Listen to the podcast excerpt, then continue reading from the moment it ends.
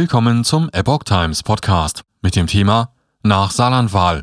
Schopalla wegen 2G-Regel von Pressekonferenz ausgeschlossen.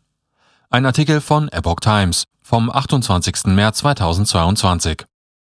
AfD-Chef Tino Schopalla hat am Montag in Berlin nicht an einer Pressekonferenz seiner Partei zur Saarlandwahl teilnehmen können, weil er an den geltenden Corona-Vorgaben scheiterte. Schopalla habe bei der Überlieferung der 2G-Vorgaben keinen gültigen Nachweis erbringen können, teilte die Bundespressekonferenz mit.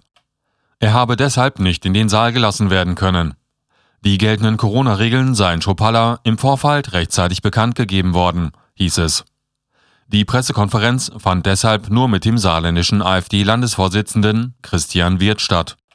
Ihm zufolge war Schopalla nicht über die geltenden Regeln informiert. Das ist deswegen schiefgelaufen, weil es in Sachsen andere Regeln gibt als in Berlin, sagte er.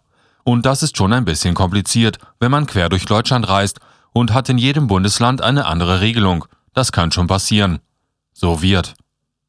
AfD-Landeschef enttäuscht über Verluste im Saarland.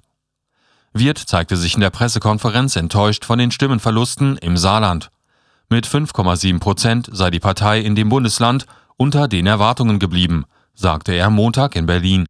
Als Gründe für die Verluste nannte Wirth parteiinterne Streitigkeiten an der Saar, den Ukraine-Krieg, der große Parteien begünstigte, und die Debatte um die mögliche Einstufung der AfD als Verdachtsfall durch den Verfassungsschutz. Wichtig ist, wir sind im Landtag geblieben, sagte Wirth.